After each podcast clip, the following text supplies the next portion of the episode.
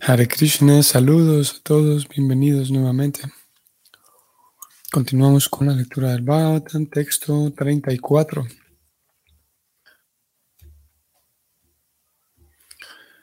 Om Namo Bhagavate Vasudevaya. Om Namo Bhagavate Vasudevaya. Om Namo Bhagavate Vasudevaya. Brahmana Ikshatra Banduri Griha Palonirupitam Sakatam Tad Grihe Dwastam Sabandam Bhaktum Arati. La traducción es la siguiente. Estas son palabras de Sringi, todavía el hijo del sabio, y él dijo lo siguiente. A los descendientes de las órdenes monárquicas se les designa ciertamente como perros guardianes y deben mantenerse en la puerta. ¿Con qué derecho pueden los perros entrar en la casa y exigir comer con el amo en el mismo plato? El significado de Prabhupada es el siguiente. El inexperto niño brahmana sabía sin duda que el rey le había pedido agua a su padre y que éste no le había respondido. Él trató de justificar la inhospitalidad de su padre de una manera impertinente, propia de un niño inculto. Él no lamentó en absoluto que el rey no fuera bien recibido. Por el contrario, justificó el erróneo acto de una manera característica de los brahmanas de Kali Yuga. Él dijo que el rey era como un perro guardián, por lo cual era incorrecto que entrara en la casa de un brahmana y pidiera agua de la misma vasija de éste. Al perro, ciertamente que lo cría su amo, pero eso no significa que el perro va a pretender comer y beber del mismo tarro. Esta mentalidad engreída es la causa de la caída del orden social perfecto. Y podemos ver que al comienzo ello fue iniciado por el inexperto hijo de un brahmana. Así como al perro nunca se le permite entrar en la intimidad del hogar, aunque lo haya criado el amo. Asimismo, según Siringi, el rey no tenía derecho a entrar en la casa de Shamika Rishi. En opinión del, del niño, el rey era quien estaba equivocado y no su padre, y de ese modo justificó el silencio de este último. Aquí termina el significado. Bien, entonces vemos o leemos las palabras de Sringi, el niño, y cómo preocupada entonces eh, centra en, su significado en relación a la justificación del niño. Y la justificación, nuevamente preocupada, sigue eh, refiriéndose a la, a la, falta de cultura de este niño llamándolo ahora un niño inculto.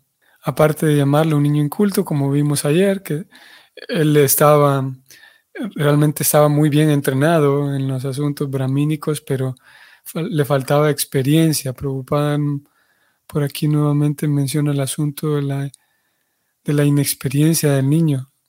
Bueno, aquí estamos subrayando la, la falta de cultura señalada por Preocupada, que era un niño inculto. Y más abajo, vamos a ver, aquí está. Más abajo habla de cómo, lo describe como un niño inexperto, inexperto en el cultivo, porque ya vimos ayer, señalado por el mismo Prabhupada, que este niño era, ah, tenía un buen entrenamiento, tenía una buena formación. Así que de hecho sí era experto, pero en los asuntos técnicos, bramínicos, en eso sí era experto porque tenía formación, pero era inexperto en cuanto a la, vida, podemos decir, en cuanto a, al cultivo propio. Y preocupada, vamos a ver, él dice que característico, aquí está, voy a subrayarlo. Preocupada dice, por el contrario, voy a ir un poquito más arriba, desde, aquí. El niño trató de justificar la inhospitalidad de su padre de una manera impertinente, propia de un niño inculto. Él no lamentó en absoluto que el reino fuera bien recibido. Por el contrario, justificó el erróneo acto de una manera característica de los brahmanas de Kali Yuga. Una manera característica de los brahmanas de Kali Yuga. Esto a mí me parece interesante, ya que eh, podríamos incluso partir desde desde la época, incluso antes de ser la preocupada, tenemos a su propio maestro espiritual, Bhaktisiddhanta, Bhaktisiddhanta Sarasvati, quien junto con su padre también, ellos, mm, una de las, de las actividades que llevaban a cabo Bhaktisiddhanta Sarasvati y su papá, era pelear, si podemos decir, argumentar en contra de, voy a subrayarlo aquí, en contra de los brahmanas de Kali Yuga. Hmm. En algunas comunidades brahmínicas contemporáneas con Bhaktisiddhanta Sarasvati, ellos em, afirmaban que nadie es merecedor de, la vida espiritual únicamente los brahmanas, claro, lo, afirmaban ellos por ellos considerarse brahmanas. Y nadie más era digno de recibir el conocimiento espiritual y de ser tratado como autoridades espirituales más que los brahmanas. Ellos argumentaban eso. Y basaban su argumento en algunas porciones de las escrituras. Bhaktisiddhanta Sarasvati y su papá, en realidad su papá quien inicia esto, y Bhaktisiddhanta Sarasvati lo lleva, eh, eh, lo toma así muy como parte de su misión.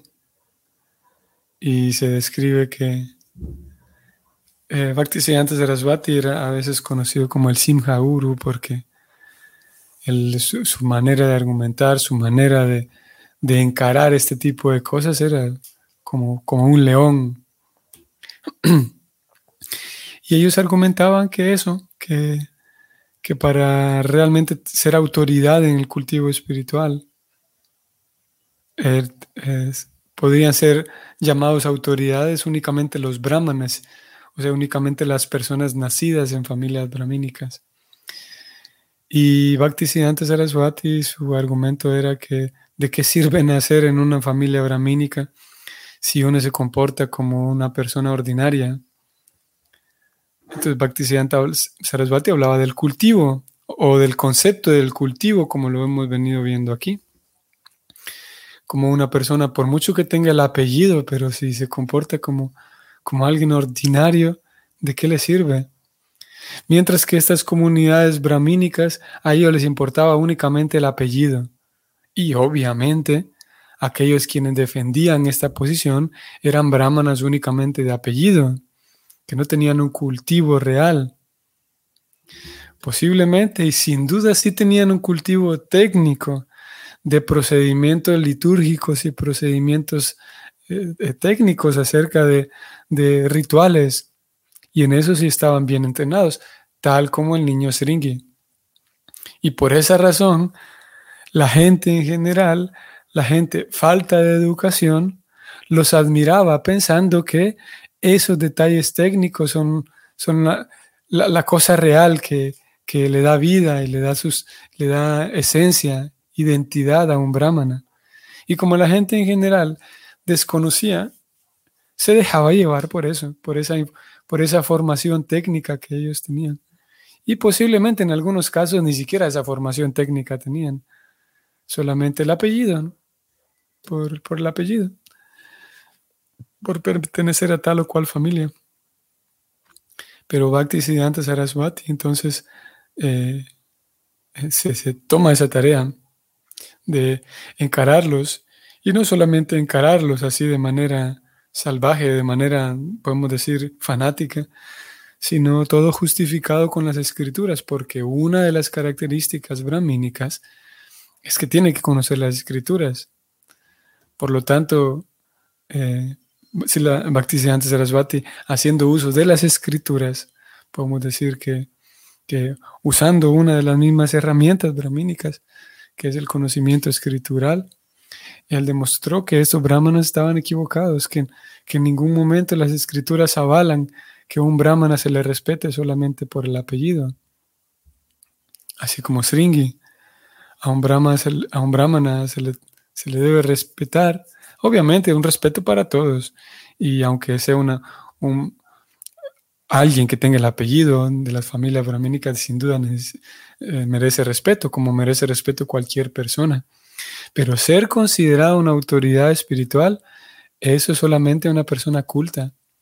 Y una persona culta debe esforzarse, no solamente de ganarse su apellido, solamente por apellido, debe esforzarse. Y cuando lo demuestre, allí sí, cuando demuestre que es una persona culta, cuando demuestre que dejó de ser un, un simple niño inexperto, infantil, allí sí, cuando demuestra que ya no es inexperto, ahí sí estamos hablando de un brahmana hecho y derecho, un brahmana que va a ser respetado como tal. Era un poco, era una de uno de los, de los, de las dimensiones o una de las eh, áreas que constituía la misión de Bhaktisiddhanta Saraswati y por esa razón Prabhupada recoge también ese, un poco ese estilo y, recoge también ese, esa urgencia de, aclarar quién es una autoridad espiritual, aclarar quién es un brahmana. Y incluso en los días ya, en los días de Prabhupada, personas contemporáneas a Prabhupada, algunos de ustedes saben que él fue muy criticado por algunas personas pertenecientes a, lo que Prabhupada llama, llama aquí, brahmanas de Kali Yuga, pertenecientes a este grupo para él, él recibió mucha crítica. ¿Por qué? Porque él se encargó de capacitar, entrenar y, más importante, cultivar a personas que, entre comillas, no lo merecían. Personas que, de acuerdo con estos grupos brahmanas, eh, las personas occidentales no merecen acceder a este conocimiento, no merecen acceder a toda esta formación y Prabhupada fue muy criticado.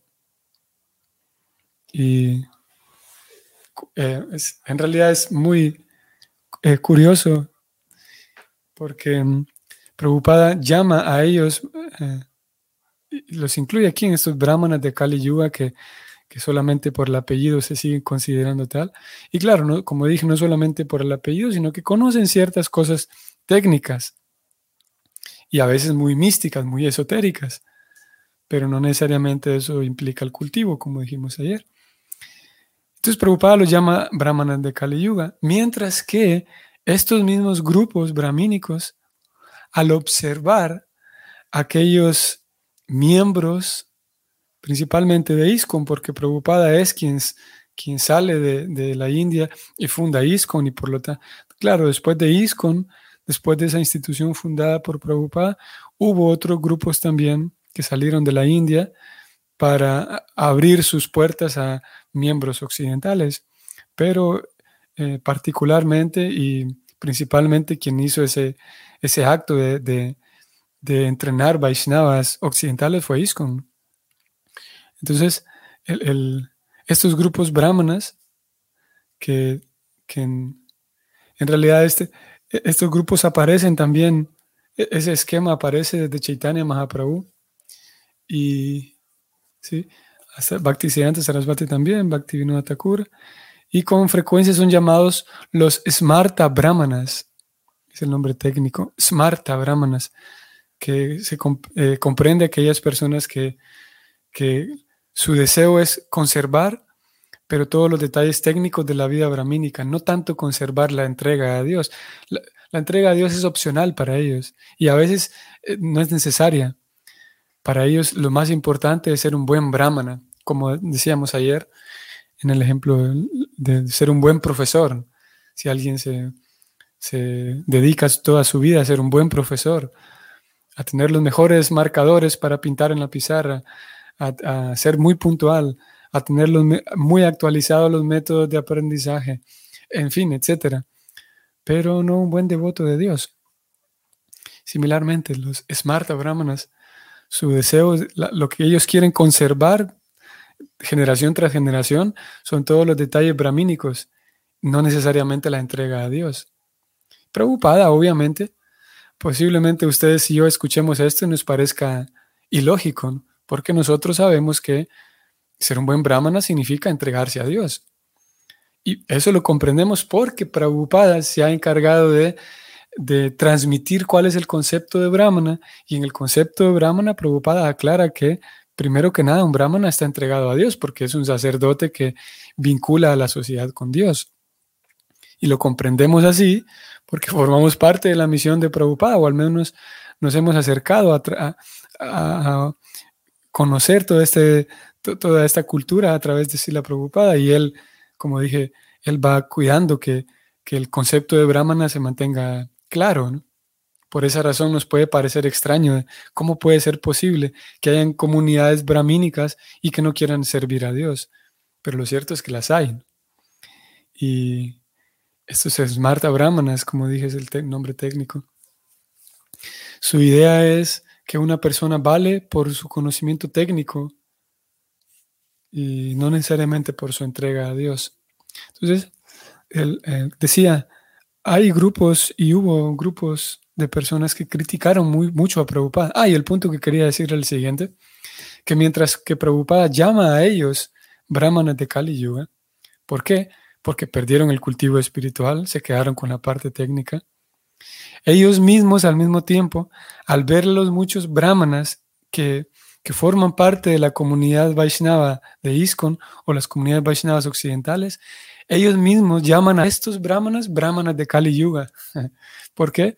Porque no, no tienen el apellido brahmínico, porque no, forman parte de un linaje eh, brahmínico. Entonces ellos catalogan a los brahmanas occidentales, los catalogan como brahmanas de Kali Yuga.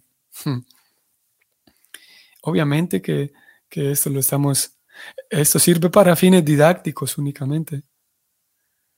Eh, ¿Por qué? Porque en ambos casos, ya sea que tengamos brahmanas, estoy hablando de brahmanas occidentales como poniéndolo en contraposición de los brahmanas esmarta, pero sin duda, sin duda que, que hay dentro del, territorio, digamos, de la India, que técnicamente ellos no son occidentales, pero mismo dentro del territorio de la India hay personas que no nacieron en familias brahmínicas y que también fueron incluidos en la misión de Prabhupada.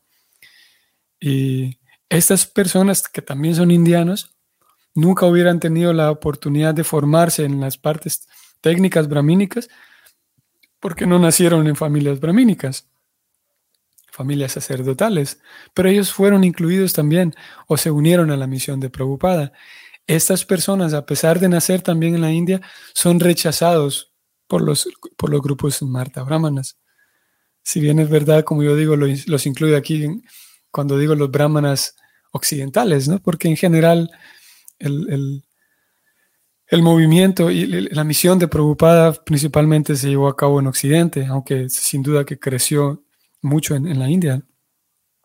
Pero mismo el corazón de, la misión de Prabhupada era llevar el conocimiento espiritual a los países de habla inglesa. En fin, el punto es que si tenemos brahmanas, em, brahmanas, vamos a decirlo así de momento, por un lado pongamos a los brahmanas, mm, mm, como dijimos, smarta brahmanas, y por otro lado pongamos a los brahmanas de cultivo, digamos, para diferenciarlo solamente por este momento. Y si tenemos a los brahmanas esmartas que, que em, se, se, satisfacen pensando que el otro grupo no son brahmanas, ahí hay un asunto infantil, es algo demasiado infantil. yo peleando porque aquellos no son, nosotros sí somos. Y por otro lado, si tenemos a los brahmanas de cultivo, como por este momento los estamos llamando, a los brahmanas que se, unieron a la misión de Prabhupada. Y si estos brahmanas de cultivo también se meten en la, en la, misma frecuencia de señalar, aquellos no son brahmanas, nosotros sí, aquellos no, nosotros sí, ahí tenemos la misma historia. Un asunto infantil, ¿Qué, ganamos nosotros? ¿Qué gana una persona con estar diciendo, aquellos no, nosotros sí, nosotros sí, ustedes no? Como dije, hace falta hacer el estudio como lo estamos haciendo para comprender el, asunto, para poner todas las cartas sobre la mesa y tratar de tener una comprensión un poquito, por lo menos, avanzar en, esa, en la comprensión de ese tema. Eventualmente, más adelante, cuando el tema surja nuevamente, nuestra eh, comprensión se aclara más y se profundiza más. Pero lo cierto es que es una pérdida de tiempo y es una actitud completamente infantil decir que ellos no, nosotros sí, independientemente de quién tome esa postura, ya sean Smarta brahmanas o brahmanas de la misión de Prabhupada. Y lo cierto es que en ambos grupos hay esa mentalidad. Es natural en cierto sentido que surja esa mentalidad infantil, tal como el niño eh, Sringi aquí está actuando de manera infantil. Y aquí Prabhupada señaló una de las características del comportamiento infantil. Creo que aquí lo tengo subrayado. Ah, justamente aquí en este parágrafo que Prabhupada, en el que Prabhupada incluye el concepto de brahmanas de Kali Yuga, Prabhupada Mm, define a estos brahmanas de Kali Yuga, voy a ir un poquito más arriba en este mismo parágrafo diciendo que el niño justificó el acto, justificó el error. Y esa es la característica de los brahmanas de Kali Yuga, dice él. O sea, en otras palabras, e, e, es característica de esa mentalidad infantil eh, no, no ver mis propios errores y antes que ver mi propio error, justificarlo y señalar al otro, para que a mí no me, nadie ponga sus ojos en mí, en mi error, voy a ir a justificar a aquel primero, a, un tercero. Si alguien va a prestar la atención en, en, los errores, antes de que vean el mío, voy a señalar al otro. Y eso es algo infantil, ¿no? Algo infantil que es característico en el contexto del que hemos venido hablando ayer y hoy, característico de alguien que no ha hecho un cultivo, que no ha, a quien, quien le teme a, enfrentarse a sí mismo, a sus propios errores. Primero, mejor los justifico y señalo al otro. Es eh, em, falta de, de madurez. Por lo tanto, una persona que hace su cultivo va a enfrentar esos errores y va con humildad, con, con paciencia también a enfrentar aquellas cosas que sabe que tendrá que mejorar, antes que ponerse a señalar a otros y, justificar sus propios errores. Esto también es interesante, quienes de ustedes sepan cómo o conozcan más de cerca cómo funciona la dinámica de, de la misión de Prabhupada, sabrán que la misión misma consiste en llevar el conocimiento espiritual a otros, a lo que Prabhupada llama la prédica. Prabhupada eh, y, su vida misma consistió en llevar el mensaje a otros, indiscriminadamente, como ya lo dijimos. Él abrió las puertas a todos y aquel que quisiera cultivarse, entonces podía hacerlo con Prabhupada y, y está toda la guía en sus libros, en la obra misma de Prabhupada. Hubo personas que se acercaron a él atraídos no tanto por el cultivo espiritual en sí, sino atraídos por otras cosas, no atraídas por, la mística, atraídos por lo, esotérico que se veía esto. Y más adelante se descubrieron que, también estaba la parte del cultivo personal. En fin, también hubo personas que no necesariamente que, desde, desde, el inicio desearon ese cultivo. Bueno, lo que trato de decir aquí es que eh, parte de la misión de Prabhupada, parte importante es transmitir ese mensaje y él lo, vivió así. Por lo tanto, sus seguidores aprenden que, a sus estudiantes aprenden que es vital compartir ese mensaje, ya sea en la persona misma de uno, que se refleje en la vida de uno, y compartirlo de hecho en la parte práctica de transmitir el, mensaje. Entonces, el, hoy por hoy, después de algunos años, de algunas décadas de, que la, misión se inició, la misión de ISCON, se sigue esa, dinámica de transmitir el mensaje.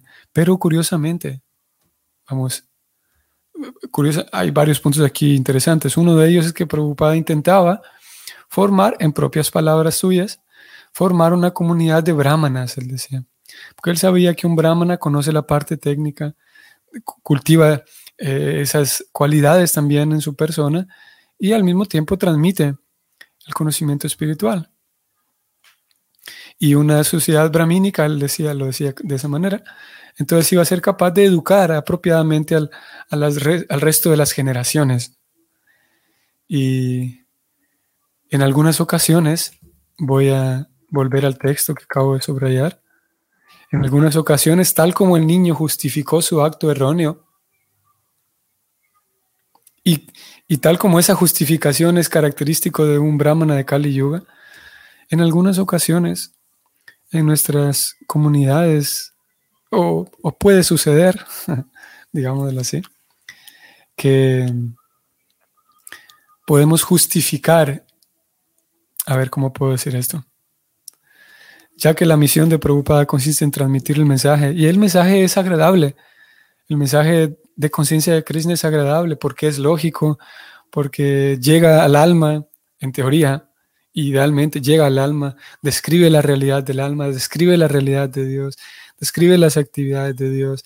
Está, es muy satisfactorio sin duda para el intelecto. Por lo tanto, ese mensaje es atractivo y la persona que lo transmite, idealmente, debido a que la persona lo vive también, esa persona es atractiva para el oyente. Entonces, ese mensaje es atractivo como un todo, tanto el que lo transmite como el mensaje en sí. Entonces, la, teoría dice que si es atractivo, naturalmente, las personas, todas, no todas, claro, pero algunas de ellas, ni siquiera la mayoría, pero algunas de ellas que escuchan el mensaje, se sentirán atraídas y querrán formar parte también de la vida devocional. Eh, esa es la teoría. Entonces, después de un tiempo, ya que en algunas comunidades Vaishnavas no está ocurriendo eso, no está ocurriendo de que el, mensaje atrae a personas, hay algo que, hay algo eh, misterioso, digamos, que el mensaje se transmite, pero algunas, muy pocas personas se atraen y algunas personas que se atraen después de un tiempo pierden el encanto y se van. Entonces, ya que esa dinámica sucede, ese patrón sucede, en algunos lugares lo que se hace simple, en algunas ocasiones lo que se hace simplemente es justificar. Así como el brahmana no vio el error que se estaba cometiendo de su parte y el error está en el otro, se puede justificar que no, las personas vienen a nuestras comunidades Vaishnavas, pero se van porque ellas son malas, porque ellas son pecaminosas, porque ellas no son sinceras. Y podemos presentar una lista enorme de razones para justificar por qué razón nuestras comunidades Vaishnavas no son capaces de atraer a más personas. Si la teoría dice que el mensaje es atractivo, si la teoría dice que el prasadana es agradable, el kirtan son los nombres de Dios, los Vaishnavas son atractivos, pero nadie o muy pocas personas están atrayendo. Y puede darse entonces la, la oportunidad para, en vez de analizar qué estamos haciendo mal, justificar, justificar y, presentar razones por las cuales la otra parte está mal, la audiencia está mal. Y esa es una característica también de, un de una actitud caliyugense, de brahmanas caliyugenses. Podemos, contrario, así como el niño que vio, la, vio el error en el otro, contrario a como el niño. Eh, en, en algunos lugares, afortunadamente, se está haciendo tomar responsabilidad como un, como una, así como una persona puede ser madura, un grupo, una comunidad, un, sí, una comunidad puede madurar y se espera que madure también. En algunos lugares, en lugar de justificar ese acto de por qué, eh, por qué la audiencia no se siente atraída a la vida devocional, en algunos lugares, como digo, se está, se está tomando cartas en el asunto para, para corregir lo que haya que corregir y actuar no como un niño eh, inexperto, no como un niño inculto, sino como un niño que está ganando más, más valor y más experiencia, de decir, ok, esto estamos haciendo mal, vamos a ver qué corregimos. Y se está corrigiendo, afortunadamente. Hmm. Ok, vamos a detenernos aquí. Seguimos entonces viendo las palabras de Serengi. Vamos a continuar unos textos más en los próximos días, viendo la reacción de este niño y luego la reacción de, de su papá. Nos vamos a detener aquí, estimados amigos Vaishnavas. Eh, un saludo cordial para todos ustedes. Que tengan un bonito martes hoy. Y hasta mañana. Hare Krishna.